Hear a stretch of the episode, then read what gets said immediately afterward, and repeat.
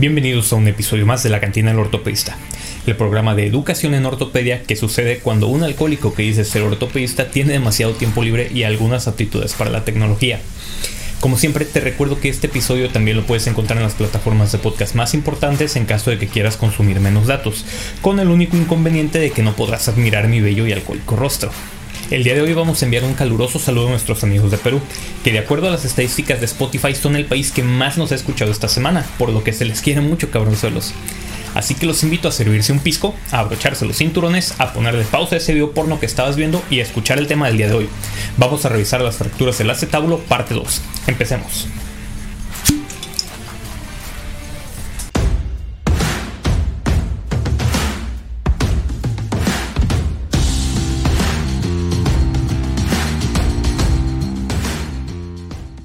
Recordemos que las fracturas acetabulares están ocasionadas en gran medida por accidentes de alta energía, por lo que estos pacientes se presentarán generalmente al área de urgencias como pacientes con politrauma por lo que los servicios médicos de emergencia nos podrán proporcionar datos sobre el probable mecanismo de lesión que nos oriente a pensar en una fractura de acetábulo. Será necesario, por lo tanto, una evaluación traumatológica completa prestando atención a los últimos protocolos de la TLS. Debe de realizarse una meticulosa evaluación del estado neurovascular, pues hasta en el 40% de las fracturas de la columna posterior es posible encontrar una lesión del nervio ciático, donde en raros casos puede quedar atrapado entre los fragmentos de la fractura.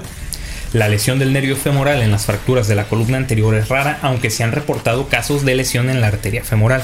Al tratarse de pacientes con politrauma, hay que descartar la presencia de otras lesiones asociadas, en especial las ipsilaterales de la extremidad inferior a nivel de la rodilla, ya que son frecuentes la inestabilidad posterior de la rodilla y las fracturas de la rótula. Similar a lo mencionado en el tema de las fracturas del anillo pélvico, el estudio de imagen a realizar de forma inicial en el paciente con politrauma que se encuentra inestable es la radiografía anteroposterior de pelvis portátil. Recordemos que las líneas de referencia en las proyecciones anterior de pelvis son las líneas iliopectíneas, la isquiática, el reborde acetabular anterior y el posterior y la lágrima. Una vez el paciente se ha estabilizado, se obtendrán las proyecciones especiales de Judet, que son la oblicuo alar y la oblicuo obturatriz.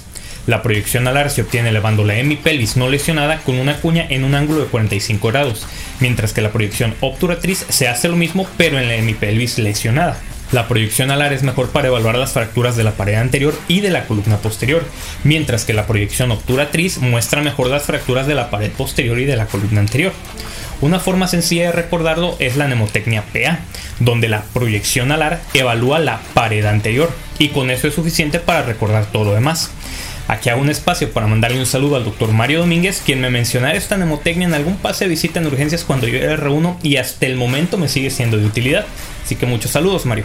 Otro estudio que aporta gran información en el diagnóstico y planeación preparatoria de las fracturas del acetábulo es la tomografía computada, la cual ayuda a visualizar la localización y la extensión de las fracturas de las columnas, de las fracturas impactadas de la pared del acetábulo, de la presencia de fragmentos óseos intraarticulares, del grado de conminución y de la presencia de otras lesiones a nivel del anillo pélvico. De igual forma, la reconstrucción en 3D nos permite suprimir la cabeza femoral, lo que nos ayuda a observar la superficie del acetábulo en su totalidad. Al tratarse de fracturas articulares, las fracturas del acetábulo requieren de una reducción anatómica para disminuir el riesgo de desarrollar una artrosis postraumática. El manejo conservador de estas fracturas estará reservado para pacientes con un elevado riesgo quirúrgico, con obesidad mórbida y que se presenten después de tres semanas de la fractura. Asimismo, las fracturas con un desplazamiento menor de 2 milímetros, las fracturas en donde se mantiene la congruencia de la cabeza femoral con el domo acetabular sin la necesidad de aplicar tracción, que generalmente puede ocurrir en las fracturas más distales de la columna anterior o en las fracturas transversas infratectales o en las fracturas de la pared posterior con un fragmento menor del 20%, podrán también ser tratadas de forma conservadora. Este último punto es un tema de controversia aún y se recomienda realizar un examen bajo anestesia y con control fluoroscópico aplicando maniobras de estrés para intentar luxar la cadera y determinar la estabilidad del fragmento. Si la cadera se luxa significa que el fragmento es inestable y por lo tanto se requiere de un manejo quirúrgico. Otro parámetro a tener en cuenta para el manejo conservador son las mediciones del arco del techo acetabular que nos indican de forma aproximada la estabilidad de la cúpula acetabular y son tres mediciones, el arco medial, el anterior y el posterior, los cuales se deben medir en las proyecciones AP, obturatriz y alar respectivamente. Para medirlas es necesario trazar una línea vertical al centro geométrico del acetábulo y otra línea que une el centro geométrico con la fractura. Si se conservan más de 45 grados en estos arcos, entonces la fractura también puede manejarse de forma conservadora. Y ahora te preguntarás, ¿y en qué diablos consiste el tratamiento conservador? Pues es bastante sencillo.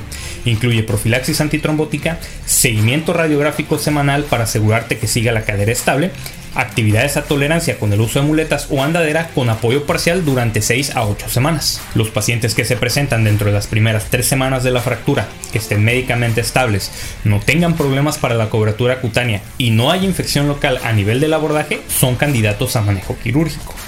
Asimismo, las fracturas que tengan un desplazamiento mayor de 2 milímetros con patrones inestables como una fractura de la pared posterior con un fragmento de más del 50%, que presenten impactación marginal, fragmentos óseos interarticulares o que sean fracturas, luxaciones irreductibles deberán ser tratadas mediante cirugía.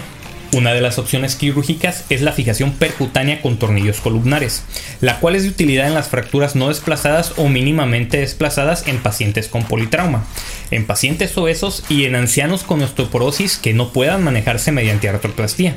Este tipo de manejo requiere de un adecuado conocimiento de la anatomía acetabular y una correcta planeación de los puntos de entrada de los tornillos, que puede ser anterógrado o retrógrado, ya sea anterior o posterior dependiendo de la columna tartar además de conocer las ventanas accesorias que nos pueden ayudar a realizar una correcta reducción. De igual forma, siempre se debe estar preparado para realizar una reducción abierta y fijación interna en caso de que no se logre reducir y fijar la fractura de forma percutánea. Hay que recordar que cuando tratamos con fracturas luxaciones es importante reducir la luxación dentro de las primeras 6 horas para mejorar el pronóstico. De igual forma, cuando haya fragmentos óseos articulares posterior a la reducción, se debe proceder con reducción abierta y fijación interna de forma urgente o colocar la extremidad en tracción para realizar una RAFI de forma electiva. La reducción abierta y fijación interna de las fracturas del acetábulo puede realizarse a través de cuatro abordajes. Ninguno de estos cuatro te permite la exposición ideal de todas las fracturas, por lo que en muchas ocasiones se requerirá de la combinación de dos de estos. Para escoger cualquiera de estos abordajes se requiere de una clasificación precisa de la fractura y de un entendimiento adecuado de la anatomía del mismo, ya que son técnicamente demandantes y no cualquier perro criado en la calle como varios de nosotros puede realizarlo de forma segura. Así que como recomendación, conozcan sus capacidades y cuando no sepan o no puedan, apóyense con alguien que sí lo haga. Así pues, los abordajes son el anterior o ilioinguinal, el posterior o de Cocker-Langenbach, el ilio femoral extendido y el de estopa modificado. El abordaje inguinal está indicado en las fracturas de la columna o pared anterior, en la fractura de ambas columnas y en las semitransversas posteriores. Con este abordaje se corre el riesgo de lesionar el nervio femoral y el femorocutáneo lateral. También puede haber trombosis de los vasos femorales y se ha reportado entre el 10 al 15% de riesgo de la corona mortis. El abordaje de Cocker-Langenbach está indicado en las fracturas de la columna y de la pared posterior, en la mayoría de las fracturas transversas y fracturas en T o en una combinación de las anteriores.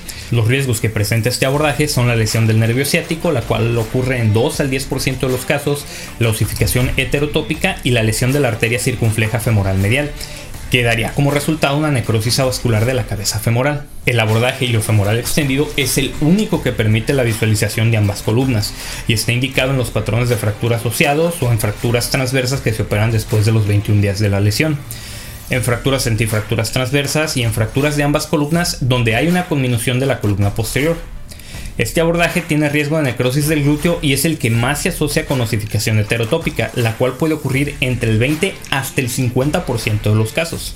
Y por último, el abordaje de estopa modificado, el cual está indicado en el tratamiento de las fracturas de la pared y de la columna anterior, siendo especialmente útil para acceder a la lámina cuadrilátera para puentear fracturas con minutas de la pared anterior. En este abordaje es importante exponer adecuadamente y ligar la corona mortis para no chingártela. La complicación más común de este tipo de lesiones es la artritis postraumática, la cual llega a ocurrir en hasta 80% de los pacientes en algún punto de su vida. Los factores que aumentan el riesgo de una artritis postraumática son una edad mayor de 40 años, los patrones de fractura asociados y la lesión concomitante de la cabeza femoral. Los pacientes que desarrollan esta complicación podrán ser tratados con un reemplazo total de cadera o con una artrodesis. Otra de las complicaciones comunes que ya he mencionado es la osificación heterotópica, por lo que se recomienda la profilaxis postoperatoria con indometacina durante 5 semanas o la radiación externa en dosis bajas para disminuir el riesgo de presentar esta osificación. Otras complicaciones incluyen la infección del sitio quirúrgico, la enfermedad tromboembólica, la lesión neurovascular, ya sea por la fractura o por el abordaje, y la penetración articular del material de osteosíntesis. Esto fue todo por el episodio de hoy. Te recuerdo que un pulgar arriba y un comentario son de mucha utilidad para este canal. Si te gusta el contenido puedes suscribirte y activar las notificaciones para que no te pierdas ningún episodio. Recuerda que puedes escucharnos en YouTube y en las plataformas más importantes de podcast.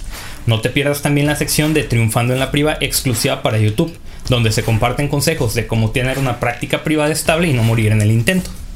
Yo soy Joel Galindo y esto fue La Cantina del Ortopedista. Me despido de ti recordándote como cada semana que te portes mal, lo hagas bien y nos vemos hasta la próxima.